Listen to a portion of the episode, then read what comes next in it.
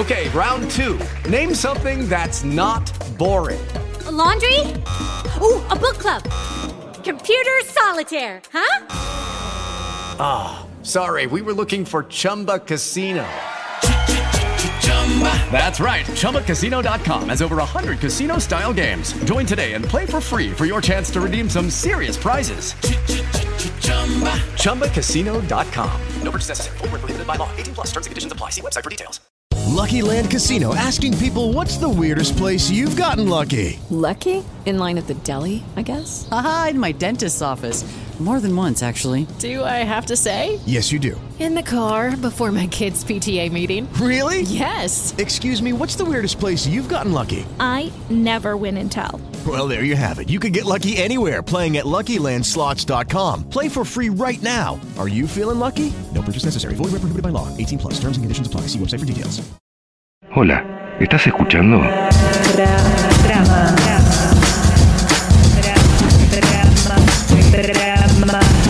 Dramas. ¿Quién dice qué a quién? ¿Con qué fin y con qué efecto, no? Hacemos el amor sin la caída, sin caer enamorados. Dramas del amor. Yo amo las palabras. Saber qué significado le da uno a todas las palabras que usa. El deporte en sí está dividido entre hombres y mujeres, femenino o masculino, pero ¿qué pasa con las identidades disidentes? Dramas de las, les, lo. Yo tengo la, la hipótesis de que la clase política argentina todavía está muy influenciada por la Iglesia Católica. Dramas de la política. El, el mercado siempre ayuda a los más poderosos. El catolicismo sigue siendo un dispositivo de regulación. Dramas de la religión. El aburrimiento también puede ser un factor de, de, creación. Uno no puede perder de vista el contexto. Dramas del arte. La verdad no debe tener que ver con el dato duro. La verdad tiene una esencia. Lo complejo es entender esas tramas. Tramas. Difícilmente nuestro país tenga la posibilidad de generar pleno empleo en los próximos cinco años. Tramas del dinero. El amor es un juego de expectativas. Tramando. ¿Qué estás tramando? Estoy tramando, estoy trabajando. Estoy tramando. Qué bueno es. Trama, trama, tramas. ¿Arrancamos? Hoy, las incesantes disputas por el control de Medio Oriente, con Ezequiel Coppel. Habitualmente, Ezequiel, cuando arrancamos estas conversaciones que fueron y seguirán pasando por distintas temáticas que tanto pueden comprender la literatura, las ciencias sociales, el arte, el medio ambiente o, como en el caso de hoy, la política internacional, compartimos con la invitada, con el invitado, compartimos con la audiencia lo que genéricamente pasamos a denominar el detrás de escena de una grabación, de una conversación, de un programa más de tramas. Y te debo confesar, y seguramente no seré original, que cuando en producción hablamos de esta temática, Medio Oriente, aparecieron expresiones como tema difícil, tema complejo, y cuando durante esta última semana con amigas y amigos periodistas eh, compartía algunas cuestiones que tienen que ver con algunos de los puntos que hoy nos vas a describir, esa expresión tema difícil, complejo, otra vez apareció. Y la verdad que quisiera arrancar por ahí, porque esa dificultad, esa zona conflictiva del planeta, comienza a ser conflictiva tras la caída del Imperio Otomano, tras las decisiones de la Primera Gran Guerra, o el siglo XX y este tramo del siglo XXI complejizaron más, dificultaron más, recalentaron más Medio Oriente. A ver, yo personalmente creo que no, que siempre la situación fue, por decirlo como usted dijo antes, compleja en esa zona del planeta. Pensemos que es el sitio donde pasaron las cruzadas, es el sitio donde nacieron las religiones monoteístas. La gente tiende a olvidar que Medio Oriente es el sitio donde nació el cristianismo. Ezequiel Coppel, periodista. El cristianismo se lo asocia con Europa, pero el cristianismo es una nación, es una religión nacida y criada en Medio Oriente, la verdad. La verdad que Medio Oriente siempre estuvo en ebullición.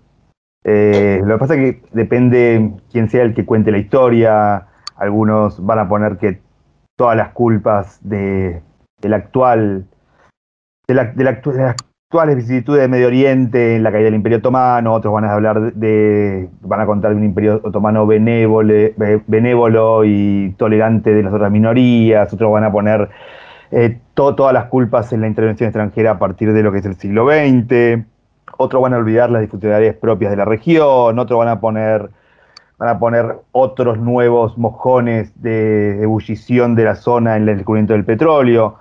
Yo creo que la región siempre tuvo movimiento, siempre fue importante para los diferentes imperios, ya sean regionales, extranjeros, o cuando digo regionales también hablo locales, de alguna manera, en algún momento fue por cuestiones de rutas y tránsitos, otros, este, en este momento estamos, hablamos de Medio Oriente y nos concentramos en Medio Oriente tanto por sus riquezas de petróleo como de gas, otros hablan de su posición geoestratégica.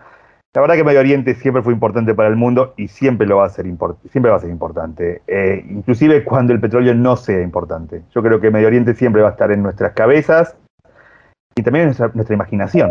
La historia moderna del Oriente Medio comienza tras la Segunda Gran Guerra, cuando el Imperio Otomano, junto con el persa, se divide y se conforman varias naciones independientes. Esa zona fue centro de las religiones ortodoxas, islámicas, judaicas y maniqueístas, entre otras.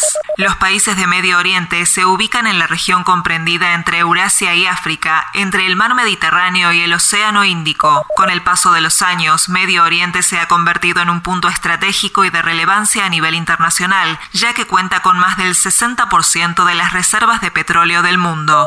Sabes que eh, seguramente, porque sería no para una única audición, sino para muchas, desplegar las temáticas que lleva involucrada esa mención Medio Oriente. Mm. Pero eh, como hay que hacer un recorte, seguramente vamos a transitar por hechos del 2021 que siguen mostrando esa complejidad con la que iniciamos esta conversación.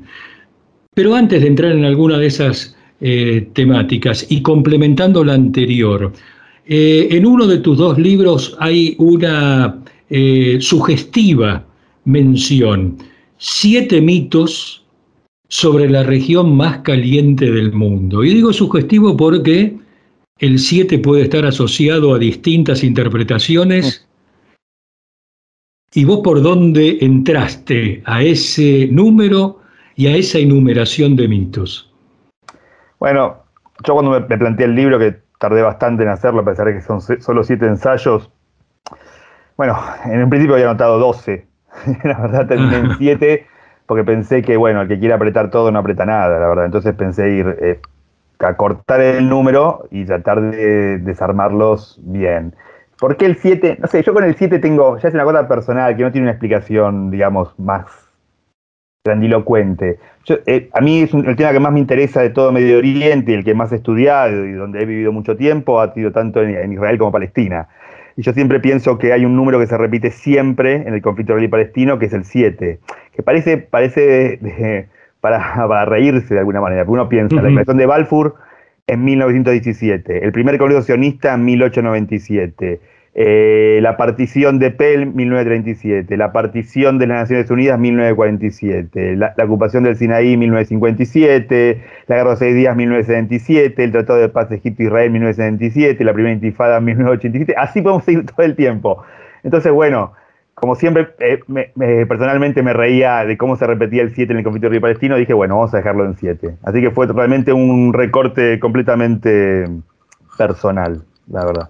Y en ese punto, y ahora sí para entrar en temáticas del 2021, de un año donde ese conflicto casi sempiterno eh, palestino-israelí recrudeció, eh, bueno, Afganistán y el regreso de los talibanes, si es que la palabra regreso es la más adecuada, mm. después lo precisarás vos.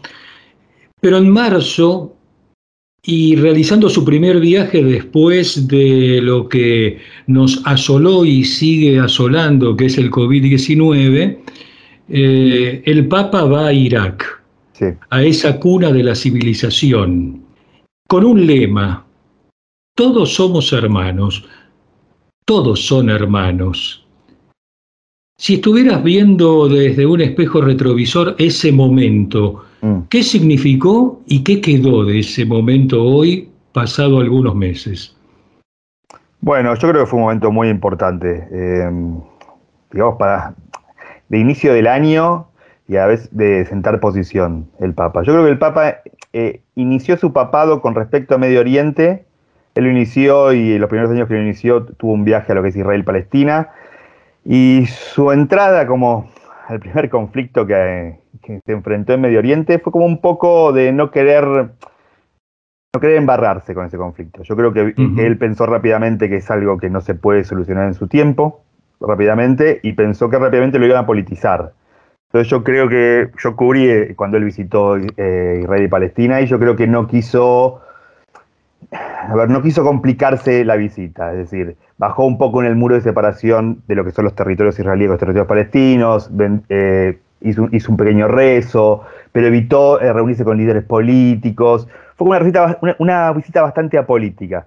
Yo creo que a medida que fueron pasados los años del papado, eh, Francisco adoptó una posición mucho más decidida con respecto a Medio Oriente. Yo creo que también porque pasaron cosas en su papado que lo hicieron también darse cuenta que él tenía que adoptar una posición beligerante es muy fuerte, se puede malinterpretar, pero yo, lo interpreto como algo buena, como decir, bueno, yo tengo todo este tamaño, este, este, este poder enorme, yo lo puedo utilizar. ¿Y dónde utilizar más en el lugar donde nació el cristianismo? Yo creo que lo que cambió la posición de Francisco con respecto a Medio Oriente fue la irrupción de ISIS en el 2014.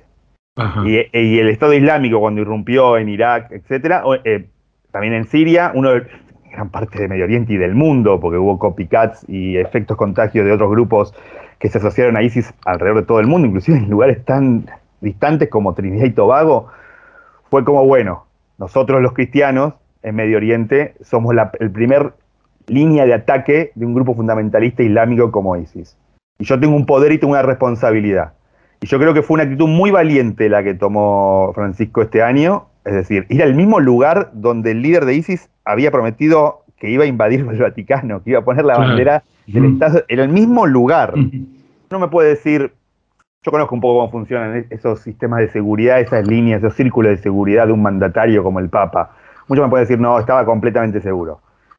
Nunca está completamente seguro en un lugar como Irak, directamente. Bueno, él se animó, lo hizo, y yo creo que quiso él, eh, su mensaje fue, y también tuvo pequeñas otras eh, acciones en su, en su viaje a Irak, como visitar las zonas kurdas.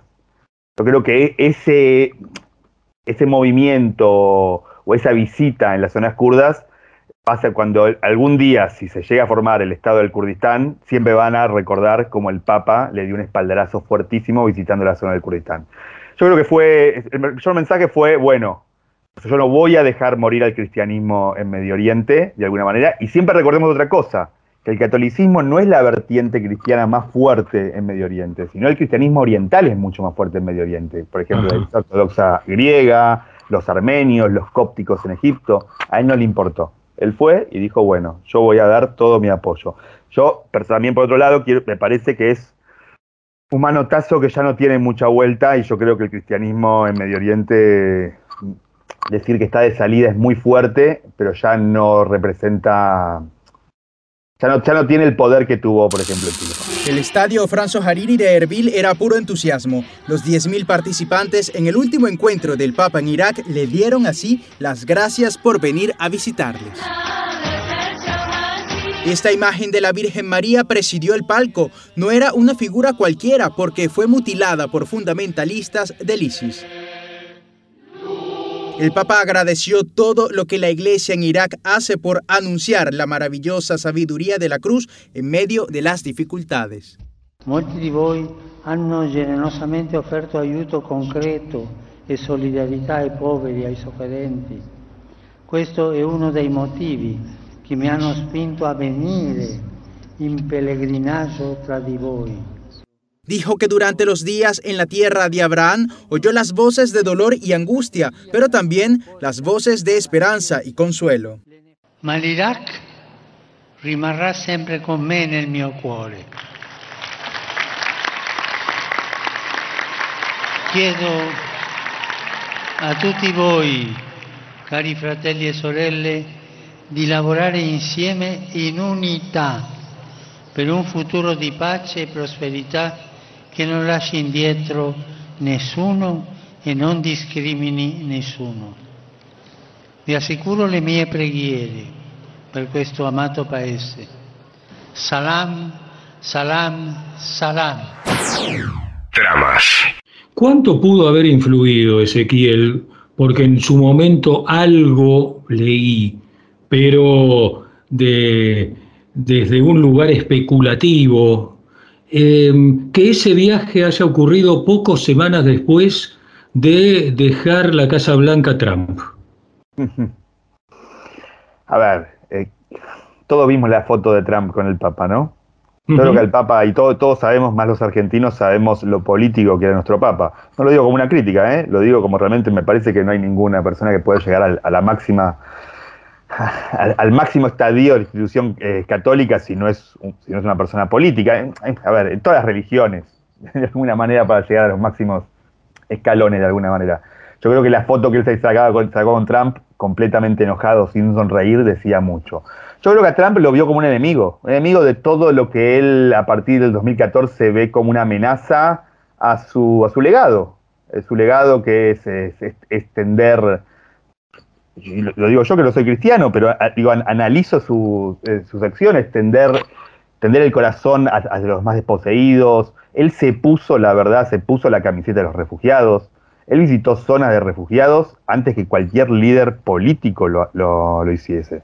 Inclusive hace un par de semanas visitó una zona de refugiados completamente vilipendiada que la quiere levantar en una isla.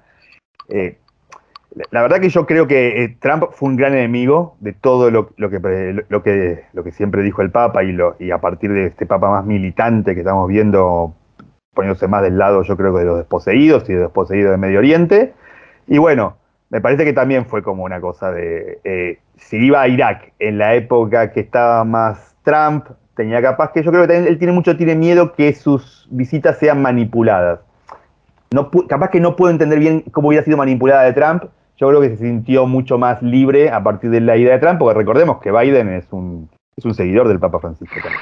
Ezequiel Coppel, corresponsal en diversos medios gráficos de Medio Oriente como Primavet, Time Out, Agencia Flash 90 y la agencia Penta Press, entre otros. Bueno, ya que precisamente lo mencionás al actual presidente, después de las alusiones al anterior presidente de los Estados Unidos, en noviembre Biden manifestó que Estados Unidos seguía, sigue sufriendo, y yo digo seguía porque seguramente algunas semanas, meses después, el estado del arte para la Casa Blanca debe ser la misma, debido a la decisión de Trump de abandonar el acuerdo alcanzado por, por Obama, ¿no? Por Barack Obama. ¿Cómo se cruza acá Irán y la cuestión eh, nuclear para poner un título así muy genérico y esta percepción del presidente demócrata en, en, la, en la Casa Blanca actualmente? A ver, hagamos un poco un raconto de, la historia. Es decir, Irán fue un país que durante el siglo XX fue uno de los dos mayores aliados que tuvo Estados Unidos en Medio Oriente. Incluso más que Israel, que la alianza Israel-Estados Unidos empieza a partir de la guerra de seis días. Las dos espadas de Estados Unidos en Medio Oriente siempre fueron eh, la monarquía saudita y, y, el Shah en Irán. A partir de la caída del Shah en Irán viene la revolución islámica en Irán, uh -huh. que, como una, que como toda revolución busca expandirse, ciertamente.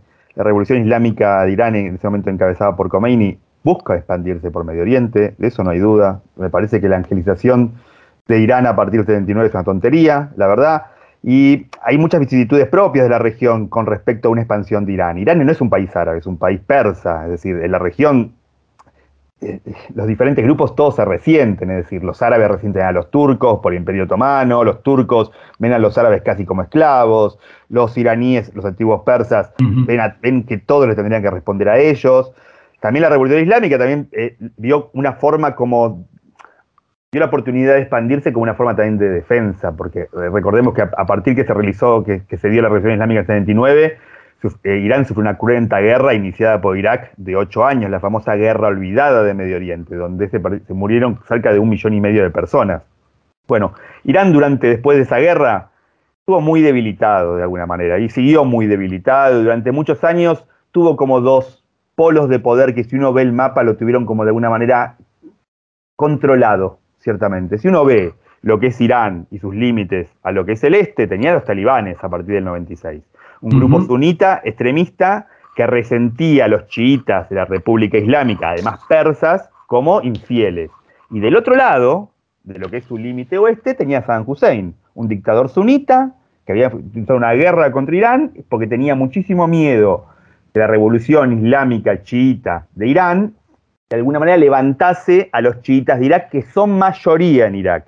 Irak estaba dominado por un dictador sunita pero en una mayoría chiita. Bueno, pasó una cosa. En el 2003, Estados Unidos, para mí, hizo lo que fue un gran error estratégico de política internacional con respecto, de, su política propia con respecto a Medio Oriente. Le sacó a Irán los talibanes, claro. que, era lo que los contenía, de, lo que es su parte este, y después sacó Saddam Hussein, de lo que es el oeste. Y bueno, Irán, como toda revolución, buscó expandirse. Empezó a, intervenir mucho más en Irak con sus milicias chiitas, empezó a intervenir muchísimo más con el Hezbollah, que es su brazo en el Líbano.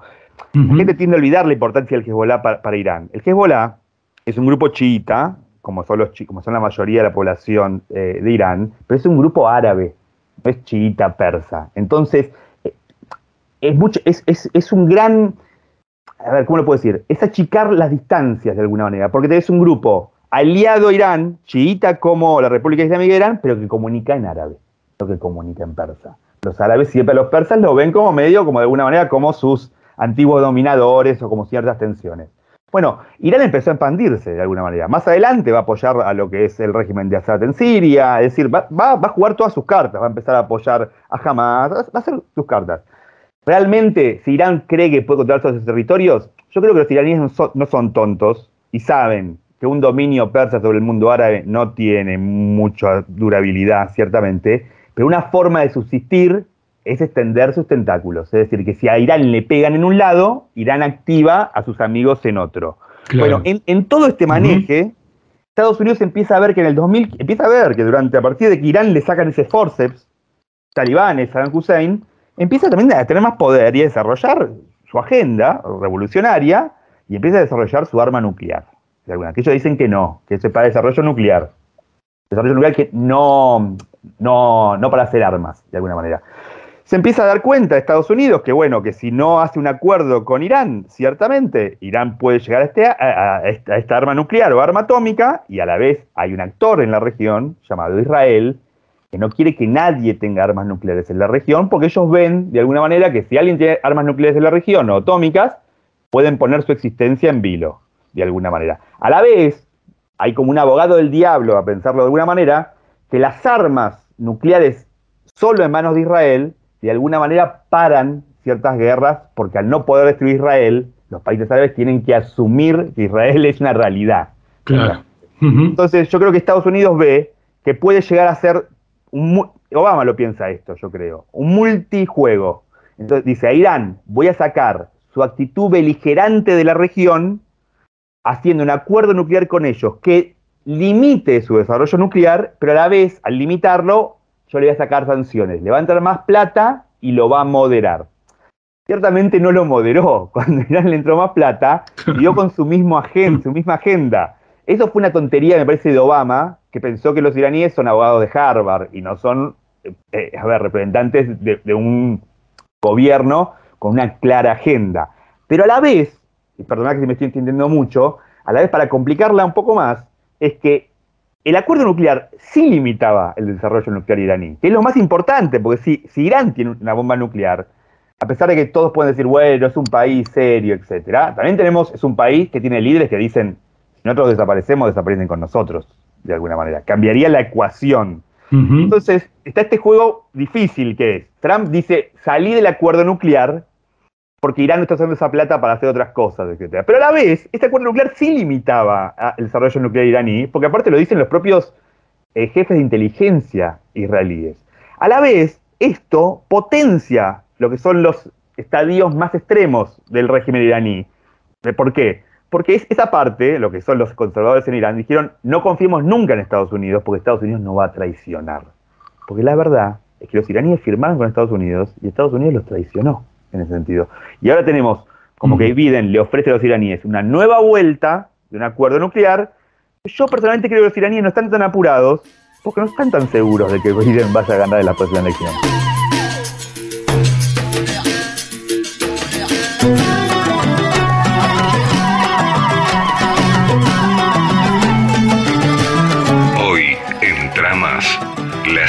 Incesantes disputas por el control de Medio Oriente, con Ezequiel Coppel.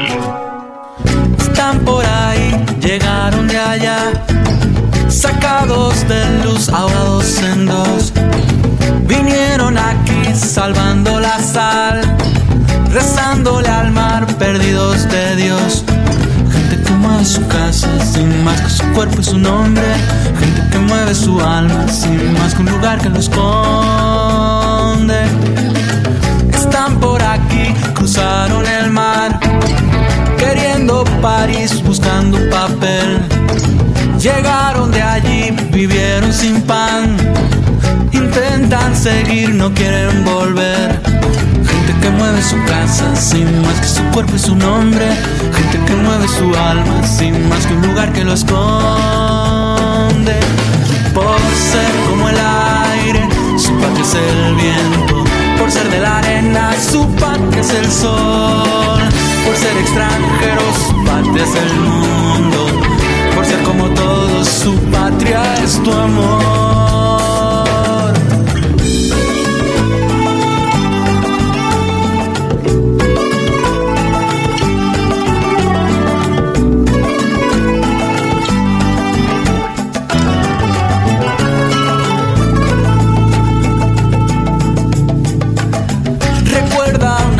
Que fuimos así, los barcos y el mar, la el adiós. Llegar a un lugar pidiendo vivir, huir de un lugar salvando el dolor. Gente que mueve su casa sin más que su cuerpo y su nombre. Gente que mueve su alma sin más que un lugar que lo esconde. Por ser como el aire, su patria es el viento. Por ser de la arena, su patria es el sol. Por ser extranjeros, su patria es el mundo. Por ser como todos, su patria es tu amor. Por ser como el aire, su patria es el viento. Por ser de la arena, su patria es el sol. Por ser extranjeros, su patria es el mundo. Por ser como todos, su patria es tu amor.